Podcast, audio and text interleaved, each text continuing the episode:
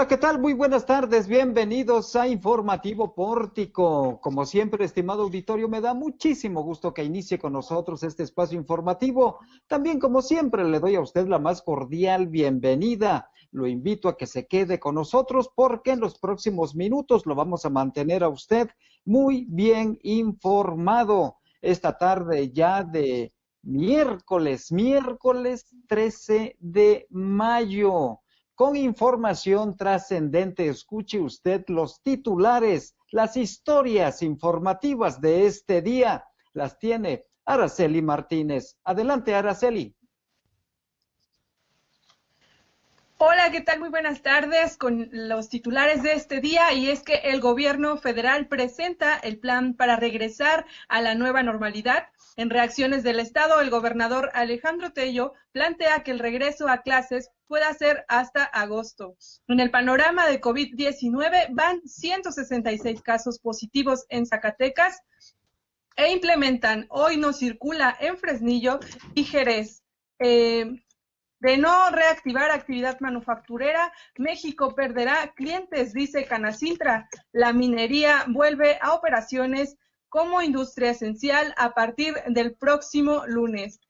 Ah, también en información local, el Ayuntamiento de Zacatecas entrega apoyos alimentarios de la campaña Compartiendo Esperanza. Y hoy, entrevista con el vocero de, Secretaría de, la Secretaría de Salud de Zacatecas, Jesús López Longoria, y también con la Secretaría, con la Secretaria de Educación del Estado, Gema Mercado. Así los titulares de hoy, quédense con nosotros. Gracias, Araceli. Ahí tiene usted el menú, toda la carta abierta informativa que tenemos para usted esta tarde de miércoles 13 de mayo. Sea usted bienvenido, sea bienvenida, ya está en informativo pórtico. Gracias por su compañía. ¿Y en qué consiste esta nueva normalidad? ¿A qué se refiere? Este tema acuñado desde la presidencia de la República. Araceli Martínez, tienes los datos de esta información. Claro que sí, Juan, para explicarle a todo nuestro público que hoy se generó la información más importante del día. El gobierno de México presentó el plan de regreso a las actividades luego del confinamiento para prevenir contagios por COVID-19. Este consta de tres etapas. En la primera etapa, a partir del 18 de mayo, en, 10, en 269 municipios, con nula transmisión en 15 estados del país, llamados municipios Esperanza, podrán realizar actividades esenciales, incluidas la construcción, minería y automotriz. Previamente, del 14 al 17 de mayo, se implementarán cercos sanitarios para que así el 18 de mayo reinicie la actividad tanto escolar del espacio público y laboral solo en estos 269 municipios. En, en una segunda etapa el plan, del plan del 18 al 31 de mayo será para preparar la reapertura general para la siguiente etapa, la cual será por regiones y será a partir del primero de junio. Esta tercera etapa funcionará con un semáforo por regiones para la reapertura de actividades económicas, sociales y educativas, con la siguiente señalización que por ahí nos van a presentar en nuestra pantalla. Rojo, eh, naranja, amarillo y verde además de cinco categorías importantes, las medidas de salud pública y del trabajo que se tienen que cumplir, labores esenciales y no esenciales, espacios abiertos, personas vulnerables y escolares. Cuando el semáforo esté en rojo, en rojo, Juan, solamente se permitirán las actividades laborales esenciales a las que se agregan estos tres nuevos sectores mencionados, la minería, la construcción y la fabricación de transporte. En la naranja podrán estar las actividades laborales esenciales y no esenciales y estará permitida la ocupación del espacio público, pero a un nivel reducido. Las personas vulnerables podrán incorporarse a estas actividades, pero con máximo cuidado. En el amarillo podrán operar todas las actividades consideradas como esenciales y no esenciales sin restricciones. En el espacio público estará abierto, así como parques y jardines. Habrá restricciones menores para el espacio público cerrado. Eh, esto también incluye templos religiosos, museos, cines, teatros y restaurantes. tendrán que operar de manera reducida también y con las medidas sanitarias pertinentes. Cuando el semáforo esté en verde, no habrá restricciones, aunque seguirán las medidas de salud pública y el cuidado de las personas vulnerables. Por último, quiero comentarte que el presidente Andrés Manuel López Obrador afirmó que el plan de reinicio de actividades económicas, sociales y educativas que se presenta este miércoles no serán impuestas a los gobernadores de los estados ni habrá confrontación si deciden no acatarlo. Y esto es muy importante porque, bueno, vamos a dirigirnos hacia la información local, ya que en Zacatecas, ningún municipio de Zacatecas está en esta lista para reanudar actividades este 18 de mayo. Según el mapa de municipios que hemos consultado en el portal de coronavirus.gov.mx, ningún municipio se encuentra en la lista de los llamados por el gobierno federal como municipios esperanza. Es decir, nadie regresa a actividades este 18 de mayo en Zacatecas. será hasta el primero de junio que sí podrán realizar o reactivar algunas actividades según el semáforo que ya les he comentado anteriormente. Esto debido a que los municipios que se presentan, que, bueno, los municipios que no presentan casos en Zacatecas, también deben de cumplir con otro requisito que es de tener de no tener colindancia con municipios que sí tienen caso. Entonces, debido a esta situación, no hay ningún municipio que pueda regresar en Zacatecas. Y de acuerdo con lo previsto por el gobierno federal, según el plan de regreso a las actividades, bueno, Zacatecas esperará para su regreso a partir del primero de junio, de acuerdo al semáforo que ya platicábamos, y podrán incluirse las nuevas actividades esenciales, como lo son la minería, un sector muy importante para, eh, pues para Zacatecas. Así la información. Muy bien, información muy detallada, Araceli bien presentada. ¿Y cuál es el escenario del comportamiento que tenemos del coronavirus en el país actualmente a partir de, tomando en cuenta de el inicio de la pandemia, de la manifestación de la pandemia en territorio mexicano, que fue el 27 de febrero hasta, hasta la fecha, se han generado 3.926 muertes 3.926 muertes en el país. 38.324 contagios, o sea, casos confirmados de coronavirus y existen en la actualidad, se estima, en los últimos 14 días, 8.817 activos. Ese es el panorama sanitario de esta pandemia que tenemos en nuestro país y en ese contexto se da esta apertura, este inicio de actividades por parte de la Presidencia de la República en 269 municipios. Llama la atención que son municipios de la esperanza.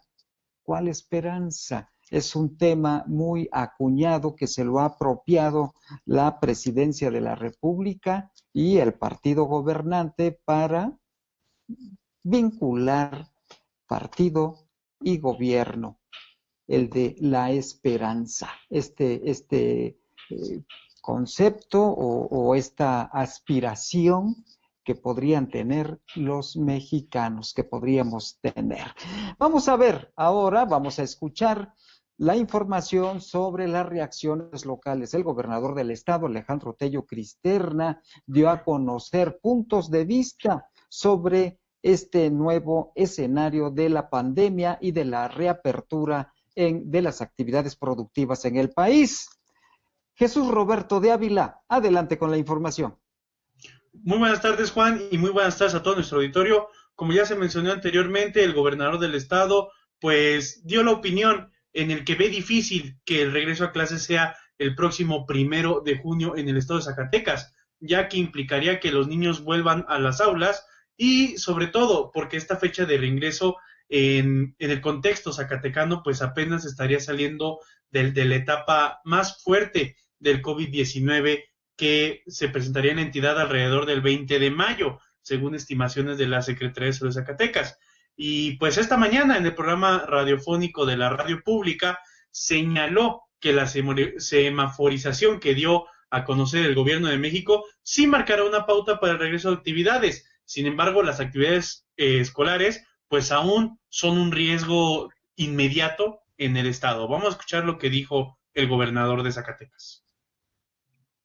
Firme, eh, firme un no, pero todo tiende a ser uno, definitivamente. ¿Por qué? Pues por responsabilidad, por cuidado, por respeto, incluido a los maestros y a las familias. Eh, lo veo muy complejo. Ayer, después de la reunión, eh, me quedé con cerca de 10 gobernadores platicando ya en lo interno. Prácticamente todos vemos eh, un alto riesgo, sobre todo por los momentos que cada quien estamos viviendo en la pandemia. no lo veo factible que el primero de junio, que prácticamente nosotros vamos a estar en un momento alto, complejo, o complejo ya quizá empezando una bajada, pues perdamos todo lo logrado, eh, que ya es mucho. Hoy, hoy entiendo, estás, están en el programa número 50. Así es. Parece fácil, pero ya 50 días, eh, más los que vienen y se acumularán. Entonces, eh, yo, en mi criterio personal, ahorita hablo de mi perspectiva personal, este, es regresar en agosto de manera presencial, terminar el curso de manera pues como ya lo escuchamos, el gobernador, en opinión personal, cree que no es factible que se regrese a clases, incluso puso sobre la mesa que se regrese a clases hasta agosto, es decir, culminar el ciclo escolar de forma remota, como está haciendo actualmente, y hasta, y hasta que inicie el ciclo escolar 2020-2021 se reactiven las actividades en las aulas. De igual forma, informó que respetará la autonomía de la universidad, sobre todo porque dice que le han preguntado mucho sobre el regreso a clases en la UAS.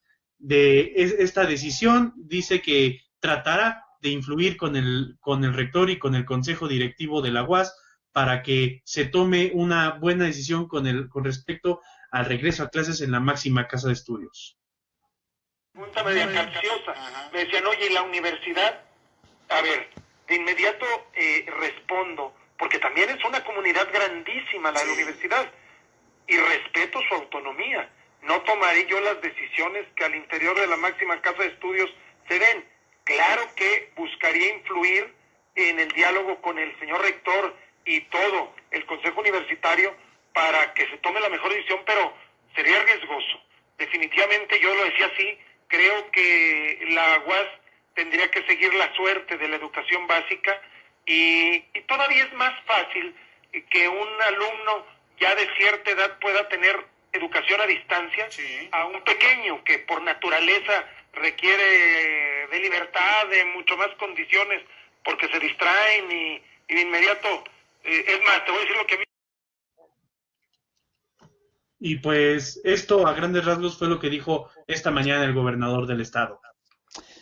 Así es, en efecto, el mandatario estatal se mostró respetuoso de la autonomía universitaria, dijo que entablaría una comunicación directa con el rector Antonio Guzmán Fernández y que respetaría la decisión tanto de rectoría como de el Consejo Universitario, que es el máximo órgano de gobierno en la Universidad Autónoma de Zacatecas. Estaremos por supuesto, muy al pendiente de las decisiones que, tomen, pero sí hay mucha inquietud y hay también, por supuesto, mucho interés por el regreso eh, de las actividades en la máxima casa de estudios. Vamos, vamos a darle seguimiento a este tema de la educación porque Informativo Pórtico sostuvo hace unos momentos una entrevista telefónica con la secretaria de Educación, con la doctora Gema Mercado Sánchez, sobre el regreso a clases. Se había dado una fecha y se había especulado también, pero la secretaria de Educación hace precisiones sobre este regreso a clases presenciales en el estado de Zacatecas. Escúchela usted. Todo que no habrá regreso a clases presenciales este lunes 18 de mayo en Zacatecas. No habrá. Había esa posibilidad porque dicen que los municipios de la esperanza, que son municipios que no tienen contagios y que no tienen vecinos con, contagio, podrían regresar para ir haciendo un regreso escalonado, paulatino a las actividades. Pero en Zacatecas no habrá regreso, este lunes no habrá. Y, indicado el, propio gobierno es que empezará a haber un regreso paulatino en el país. Por ejemplo, plantean que el 18 de mayo reabren actividades los municipios de La Esperanza. Ninguno de ellos está en Zacatecas. En el país son 269 correspondientes a 15 estados, a 15 entidades federativas. Ninguno coincide con Zacatecas. Zacatecas, como tenemos tanta colindancia con otros estados, entonces nuestros municipios, algunos tienen contagios, otros tienen vecinos con contagios, otros tienen vecinos con contagios en otros estados que colindan.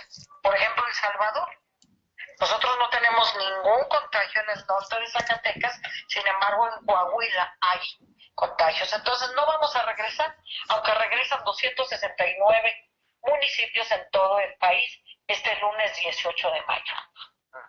Luego, a partir de ahí, en las dos próximas semanas, del 18 al 31, van regresando a sus principales actividades eh, productivas varias empresas, las que son la construcción, que eso es muy importante para Zacatecas, minería, que también es importante para Zacatecas, y fabricación de equipo de transporte.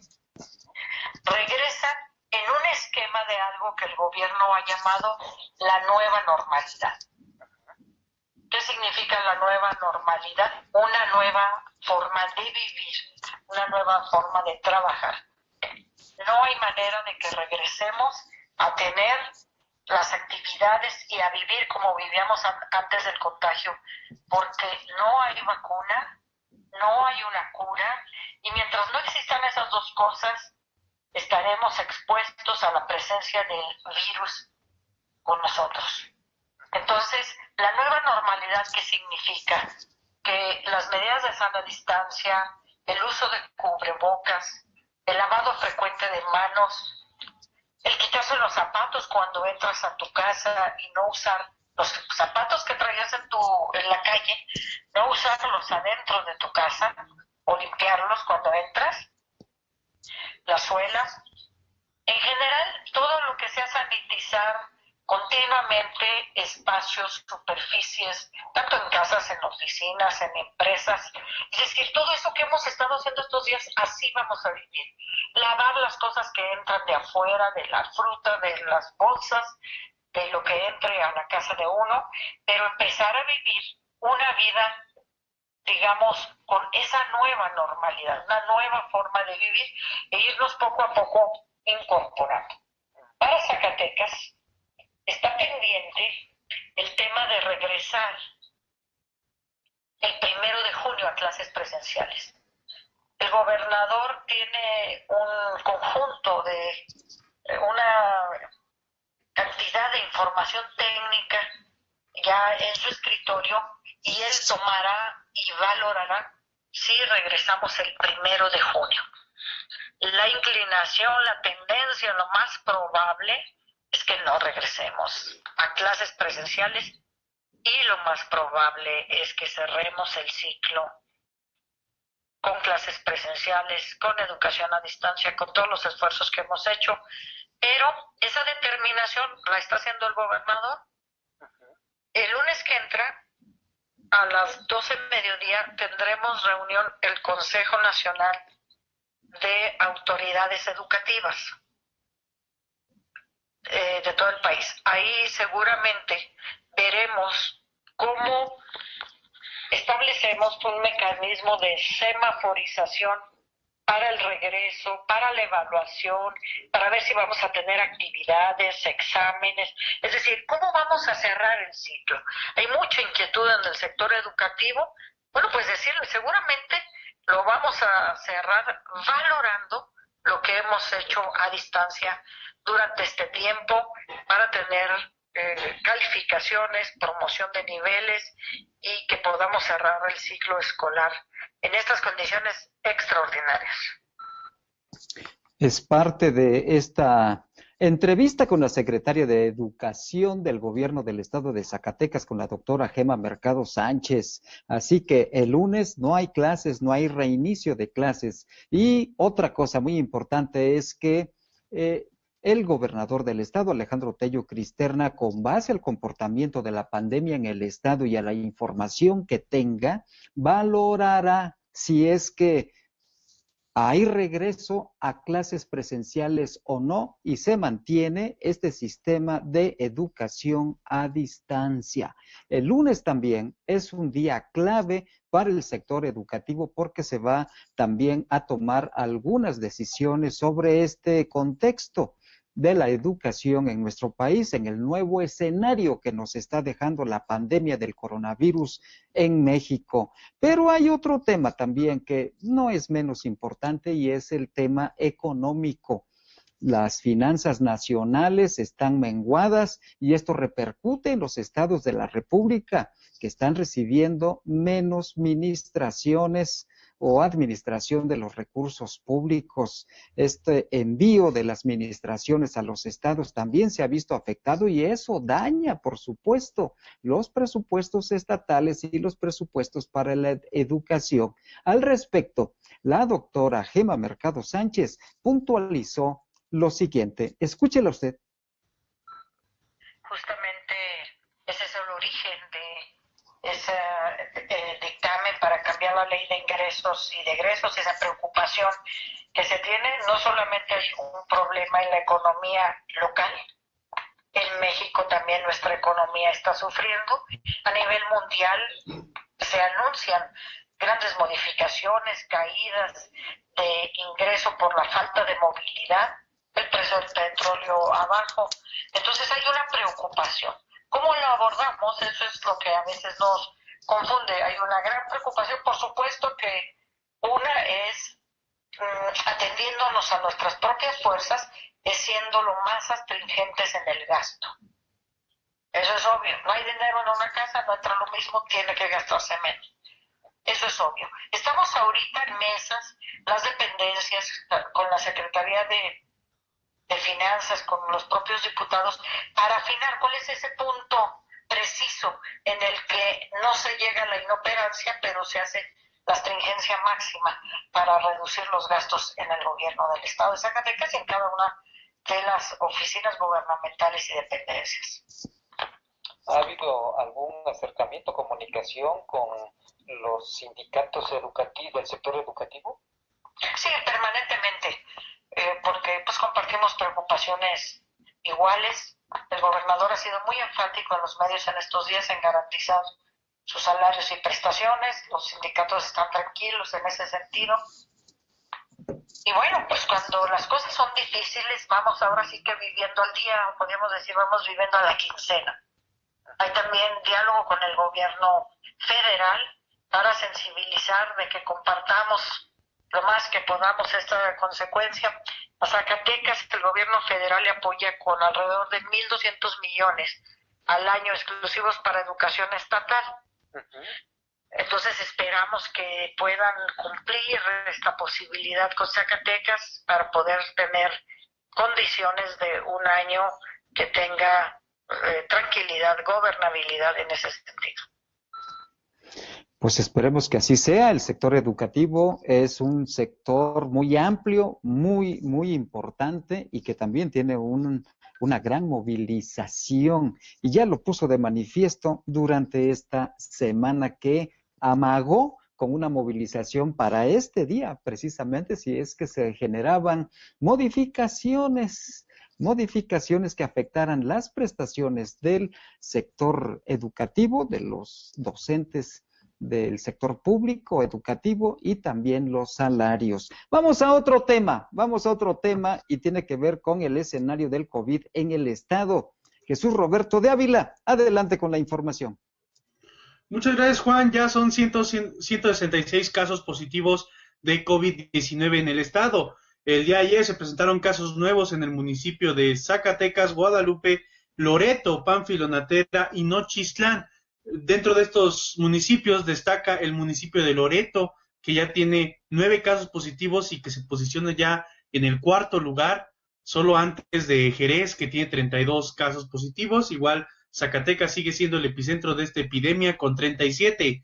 Afortunadamente existen 35 casos recuperados, el último en el municipio de Trancoso, y lamentablemente 21 fallecimientos. El último se lo dimos a conocer el día de ayer en Fresnillo. Esto deja los números entonces en que en el estado existen 110 casos activos de COVID-19. Gracias Jesús Roberto y también en Fresnillo, Zacatecas, se va a aplicar el hoy no circula, ya se hizo en la capital zacatecana, en Jerez, y ahora corresponde el turno a Fresnillo, Zacatecas, Landy Valle. Adelante con la información. Hola, ¿qué tal Juan? Muy buenas tardes. Te saludo a ti y a todo el auditorio. Y bueno, pues en efecto, como parte de las medidas de prevención para evitar un mayor contagio de COVID-19, la Dirección de Transporte, Tránsito y Vialidad del Estado implementará el operativo Hoy no circula en la zona urbana del municipio de Fresnillo con el objetivo de que la movilidad disminuya en un 35 a 40%. El titular de la Dirección de Tránsito y Vialidad, Osvaldo Caldera Murillo, explicó que el operativo se implementará del 14 al 28 de mayo, donde la dinámica será la misma que se aplique en la capital del estado con algunas particularidades del municipio, como la implementación de tarjetones foliados y personalizados para aquellas personas que aún realizan actividades esenciales en la zona urbana.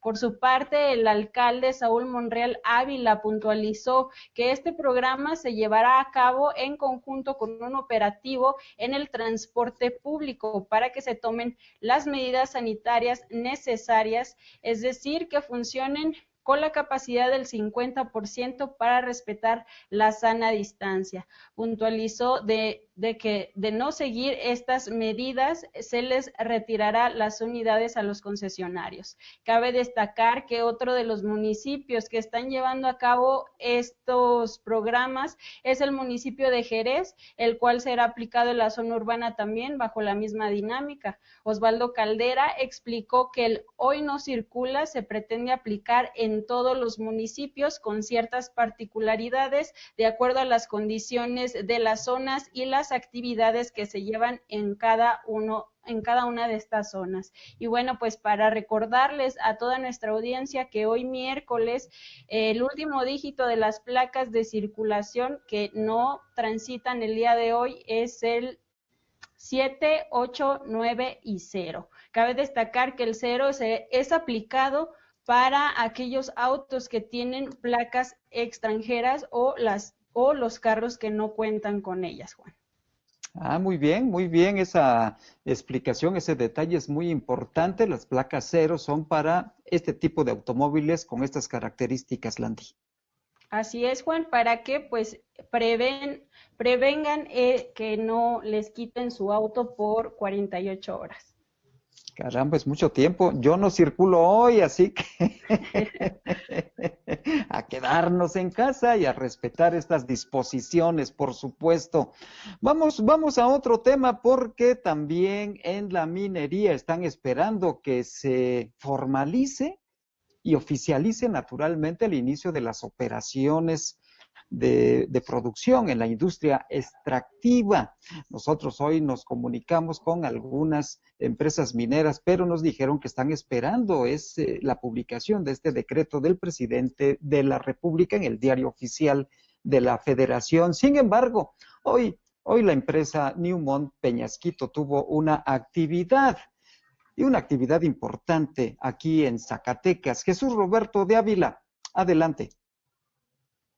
Así es, Juan, pues esta, esta mañana, esta tarde, perdón, se tuvo una reunión entre la Secretaría de Economía, el gobernador del estado, el secretario de Finanzas, el secretario general de Gobierno y eh, directivos de la mina Newmont Peñasquito, precisamente sobre esta reactivación en el sector minero.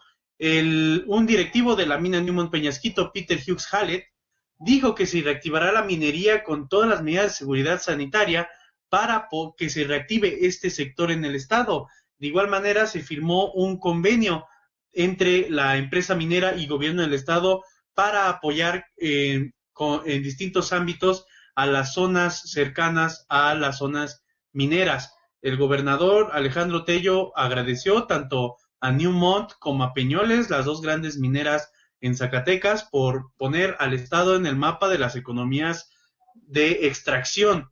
Gracias a esto, pues la activación de la economía le vendrá bien al Estado, dijo. Eh, eh, Francisco Quiroga, subsecretario de Minería del Gobierno de México, posteó en Twitter que la minería está, está lista para regresar a las actividades siempre y cuando se cumpla con algunos puntos, entre ellos operar con protocolos y esquemas de trabajo sanitariamente seguros, reforzar la capacidad de atención médica local, apoyar a las MIPIMES y sectores vulnerables de la población y por último mantener cadenas de valor internacionales. Perfecto, muy bien por esta actividad que ha hecho Peñasquito. También ha entregado cinco mil paquetes sanitarios en las comunidades aledañas a la empresa en Mazapil, ahí en, las comunidades de, de, esta importante empresa minera en Zacatecas. ¿Y cómo va, cómo va a repercutir todas estas eh, medidas y todas estas decisiones que se están tomando a nivel país aquí en Zacatecas. Landy Valle tiene información de Canacintra, Zacatecas. Adelante, Landy. Bueno, Juan, luego de que el gobierno federal anunciara la reactivación de sectores como la manufactura, el presidente de la Cámara Nacional de la Industria de la Transformación, Alejandro Valadez Perea, comentó que esto beneficiará al Estado debido a que Zacatecas cuenta con empresas que trabajan en el sector automotriz, donde al menos el 5% de los afiliados a la Canacintra pertenece a esta actividad. Eh, algo de lo que nos dijo en entrevista, me gustaría compartírtelo. Fíjate que de ahorita, este, pues lo que salió temprano, ¿no? De que, bueno, desde ayer que empezaban a circular notas de que ya hay sectores este, que pueden empezar a trabajar, lo que es la construcción, la minería y la manufactura, ¿no? Especialmente en la parte automotiva. Nosotros como Zacatecas, pues realmente sí nos favorece un poquito lo que es la parte de la automotiva. ¿El por qué? Porque este, es importante ver el panorama internacional. Si Estados Unidos está reactivando ya todas sus empresas este, de lo que es la parte automotiva, México como, como tal y Zacatecas, este, gran parte de sus suministros mandan a Estados Unidos. Si nosotros no empezábamos a encadenarnos al mismo tiempo Estados Unidos, podríamos perder, ahora sí, bastante porque ellos a la hora de buscar sus insumos, si México no se encadenaba o no abríamos a la par, pues ellos iban a buscar en otra parte del mundo donde comprar todos esos insumos que nosotros somos proveedores principales de, de, de, estas empresas. Entonces vemos este muy acertada eh, esta parte de abrir y también lo que tenemos que visualizar mucho es la parte de la salud, ¿no? Sí tenemos que abrir, tenemos que ir midiendo, este, no podemos abrir al 100%, este, la actividad económica pues va a ir yo creo paulatinamente, tampoco las empresas, está bien que ya Estados Unidos, nosotros vamos a proveer a ellos, pero conforme te vayan pidiendo equipo, material, pues es como si produciendo. Entonces yo creo que tenemos que ir ahí este, de alguna forma midiendo para no saturar las empresas porque pues, podemos llegar en un, a un rebrote dentro de nuestras empresas. Bueno, fue algo de lo que nos comentó Alejandro Valadez Perea, el presidente de la Canacintra, y bueno, que sin duda son acciones que van a poder reactivar la economía de Zacatecas y porque sin duda esta industria pues se ha visto afectada, nos comentaba en entrevista que al menos el 36% de las empresas afiliadas a esta cámara tuvo que cerrar temporalmente, asimismo el 13% de los empleados perdieron su trabajo, Juan. Caramba, qué mala noticia, qué, qué efecto en la economía de esta pandemia del coronavirus en el Estado. Nuestra economía, la verdad, muy, muy débil, muy dependiente de la federación. Y en ese contexto de los efectos de la reapertura de actividades eh, productivas en el país. Entrevistamos al vocero de los servicios de salud del gobierno del estado de Zacatecas, al doctor Jesús Gerardo López Longoria, y él hace estas precisiones sobre el comportamiento de la pandemia y de las decisiones a nivel federal en Zacatecas. Escúchelo usted. El 15 y evaluaríamos el comportamiento del 15 al 20 para ver si logramos la meseta se pudiera prolongar hasta el día último de mayo, para finalmente en junio empezar a bajar. Eh, y estaremos en la fase 4 ya de la epidemia aquí en Zacatecas. Eh, y en base a este comportamiento determinar de manera escalonada y gradual qué actividades pudieran ser susceptibles de, de incorporarse aquí en, en Zacatecas, hablando pues, naturalmente ahora de la industria minera, de la construcción, de la, de la fábrica de fabricación de autotransporte y por supuesto la actividad educativa y laboral en aquellos espacios que tengan una menor incidencia de la infección por coronavirus. Es parte de esta entrevista, pero también el doctor López Longoria nos habla del comportamiento de la pandemia en el Estado y de las decisiones que se van a ir tomando al respecto.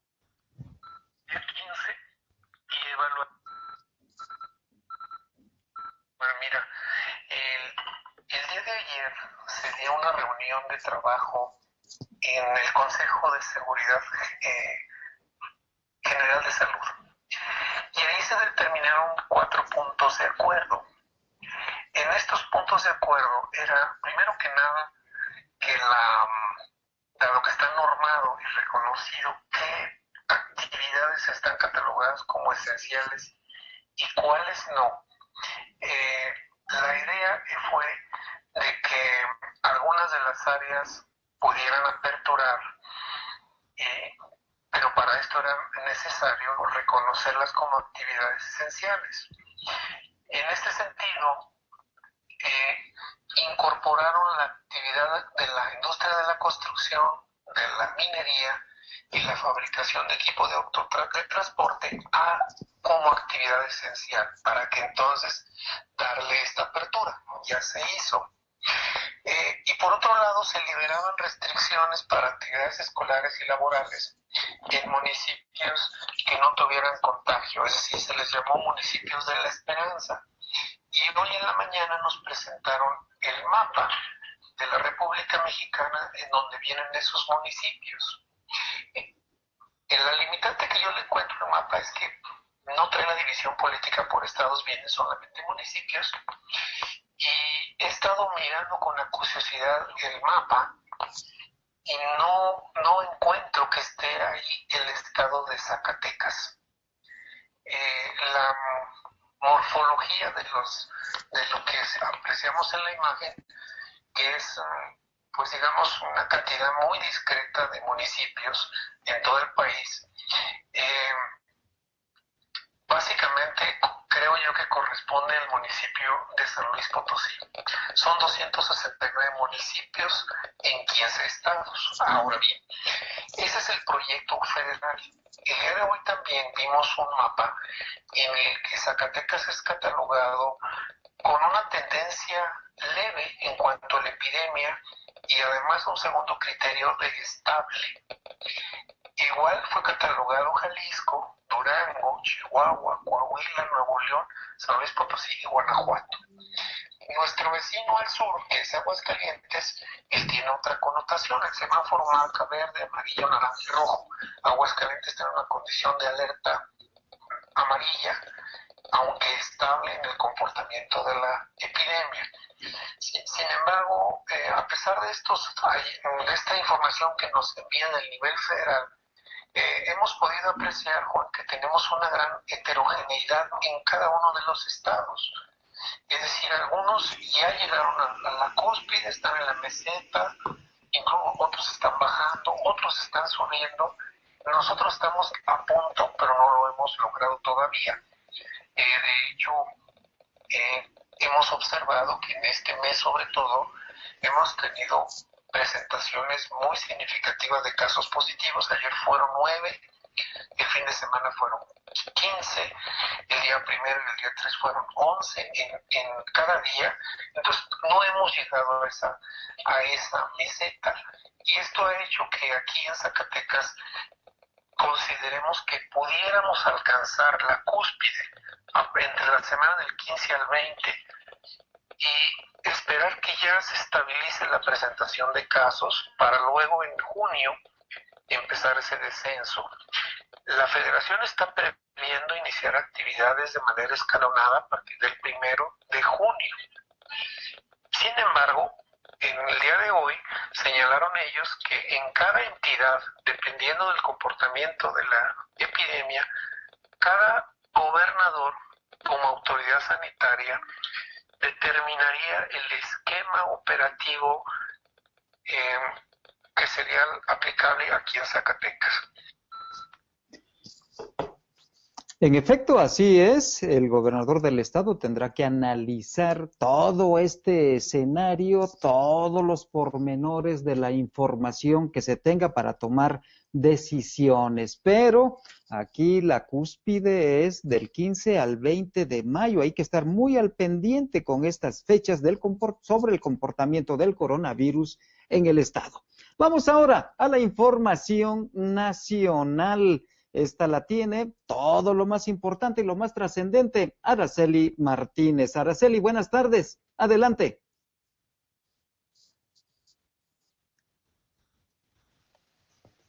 Hola, ¿qué tal? Buenas tardes de nueva cuenta, te saludo. Y bueno, para dejar eh, algunos puntos aclarados, por ejemplo, ayer se dio también la información del Consejo de Salubridad General, donde dio a conocer eh, cuatro acuerdos en el que se incluye la, liberación o más bien la declaración de actividades esenciales en los sectores de construcción, minería y automotriz. También se acordó que se liberarán las restricciones para, para las actividades escolares y laborales en municipios sin contagios y también se avaló que todas las empresas y establecimientos aplicaran medidas sanitarias de manera obligatoria en el lugar de trabajo, las cuales serán brindadas por la Secretaría de Salud. Y, y, por último, el último acuerdo, la Secretaría de Salud definirá un semáforo semanal para cada entidad federativa, las cuales serán el, indicador para permitir eh, ciertas actividades económicas, sociales, y esto tiene que ver con lo que hoy nos presentó el gobierno federal. Estos acuerdos, estos acuerdos que ayer se presentaron, bueno, pues tuvo reacción de los gobernadores del, PAN, que eh, por medio de Twitter publicaron que no están de acuerdo, que determinan que no es posible abrir más actividades económicas hasta que el descenso en el hasta que haya un, un, descenso en el nivel de contagios y esto permita que se den los protocolos sanitarios para hacerlo con seguridad, pues sería delicado e irresponsable, así lo dijeron.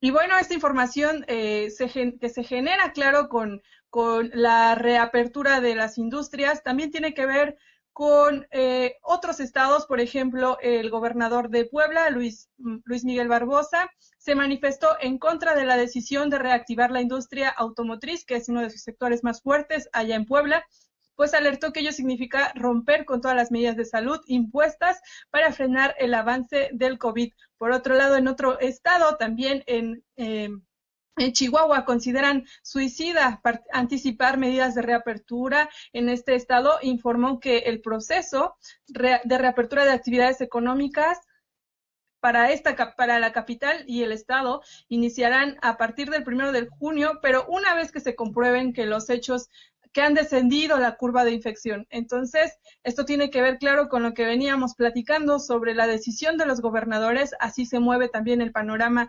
nacional en todo el país. Perfecto, muy bien, Araceli. Es un escenario bien interesante porque lo que yo también estoy observando en este auditorio, que por cierto les agradecemos que estén conectados, una muy buena cantidad de radio oyentes. Muchas gracias por estar con nosotros, muchas gracias por su compañía. Eh, lo que observo también es un debilitamiento del poder presidencial. Esto no había sucedido en el país y hoy estamos viendo un debilitamiento muy fuerte del Ejecutivo Federal. Los gobernadores le están diciendo algunas cosas importantes, estratégicas, que no al presidente de la República. Así de simple. Esto es lo que en parte está sucediendo y es parte de los cambios que se están generando en este escenario que vivimos en el país. Y por cierto, Hoy la presidencia municipal de Zacatecas inició la entrega de paquetes alimentarios a personas vulnerables. Esto lo hace en coordinación con el Banco de Alimentos de Zacatecas. Landy, tienes la información. Así es, Juan. Bueno, pues el Ayuntamiento de Zacatecas inició la primera entrega en la campaña del Banco de Alimentos Compartiendo Esperanza con los primeros 750 apoyos de asistencia alimentaria a las familias en situación de vulnerabilidad en la capital. Hasta el momento, las aportaciones que se han logrado a, este, a esta iniciativa por aportaciones de los ciudadanos y la iniciativa privada ha sido de 214 mil pesos. En esta primera entrega se llevará a cabo en las colonias Gonzalo García, Hinojosa Petit, CTM, Jaralillo 1 y 2, entre otras. El alcalde de la capital recordó que la meta es llegar a más de 10.000 familias, por lo que exhortó a la ciudadanía a sumarse con sus donativos a través de dos cuentas. La primera es Banorte en la cuenta 1051 2482 89 o transferencia con clave interbancaria 072 930 010 512-482-893 por si usted está interesado en aportar eh, pues algún apoyo para esta iniciativa, pues ahí están las claves para que usted aporte lo que guste o si no, me parece que son 150 pesos para apoyar a una familia, Juan. ¿Qué te parece, Landy, si lo publicamos en nuestra en nuestras redes sociales de Informativo Pórtico para que nuestros radios oyentes también tengan la información clara. Claro que sí, Juan, a través de nuestro portal de noticias Pórtico MX, así como en nuestras en todas nuestras redes sociales se publicará esta información. Perfecto, ahí está el compromiso de Landy Valle de transmitir esta información para que usted, si, si le parece conveniente, si le parece que es importante, coopere con las personas más débiles económicamente hablando. Vamos a hacer ahora un enlace con Pórtico Querétaro, allá se encuentra. Fátima Ivette Gómez Vargas, que por cierto, hoy es día de su santo. Fátima, felicidades, buenas tardes. Hola, muy Pórtico Querétaro. Muchas gracias por la felicitación. Y pues bueno, este, el tema que les platico el día de hoy, estuvimos hace dos horas en conferencia virtual con el secretario de Educación del Estado, el secretario Alfredo Botello, y el director de la Unidad de Servicios para la Educación Básica, Enrique Echavarri. Eh, ellos dos comentan la información que se tiene hasta el momento, que los alumnos de toda la eh, plantilla básica y media superior no van a regresar a clases presenciales en junio. Esto ya lo dieron a conocer a través de un comunicado oficial y a través de esta conferencia virtual donde se aclararon algunas dudas y preguntas no hay una fecha en la que los alumnos y maestros puedan regresar a las aulas. Incluso se habló del siguiente periodo, este, el ciclo escolar próximo y tampoco hay una fecha para que regresen los, los alumnos y los maestros a las aulas. Caramba, la moneda sigue en el aire. Van a tomar decisión también de acuerdo al comportamiento de la, de la pandemia allá en Querétaro, Fátima, seguramente.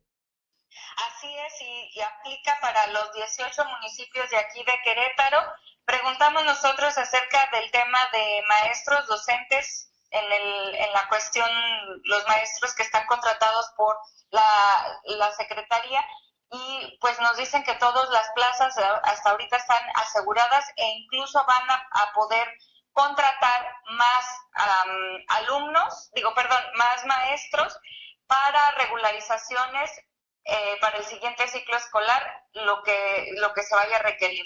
No hay ahorita un tope o un límite o un número de contrataciones de maestros. Va a ser abierto completamente a las necesidades de los alumnos. Es el tema educativo el que genera mucha expectativa en todo el país. ¿Hay o no regreso a clases presenciales? ¿De qué forma? ¿De qué manera? ¿Cómo serán evaluados? En fin, es un tema que también aquí lo hemos abordado en este informativo esta tarde con la secretaria de Educación del Gobierno del Estado de Zacatecas, con la doctora Gema Mercado Sánchez. Gracias, Fátima. Buenas tardes. Y bueno, pues celebra, celebra tu santo. Bueno, pues celebramos con una comidita y hecha en casa y pues bueno, muchísimas gracias y nos hablamos mañana. Claro que sí, Fátima, buenas tardes desde Querétaro. Vamos a ver qué está pasando en el ámbito internacional. Araceli Martínez, hay información al respecto.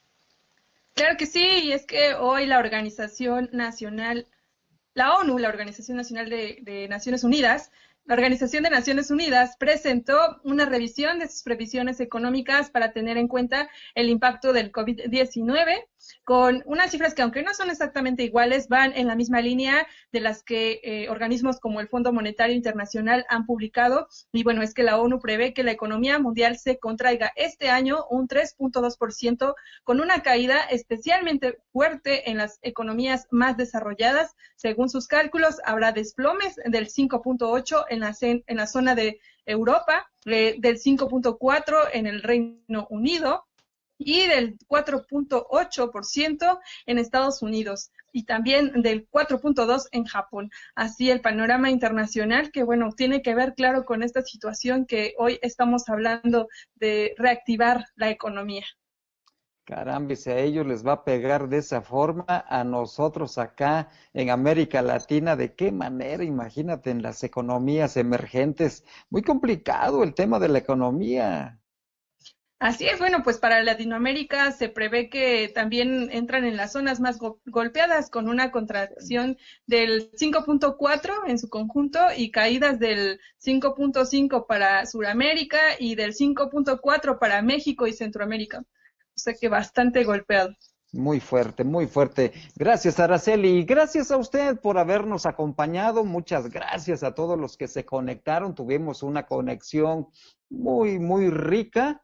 Muchas gracias. Los esperamos mañana aquí en punto de las 3 de la tarde. Gracias a quienes hacen posible que usted esté debidamente informado. Gracias a Jesús Roberto de Ávila, a Landy Valle y por supuesto a Araceli Martínez y a nuestro gurú informático, Omar Reyes.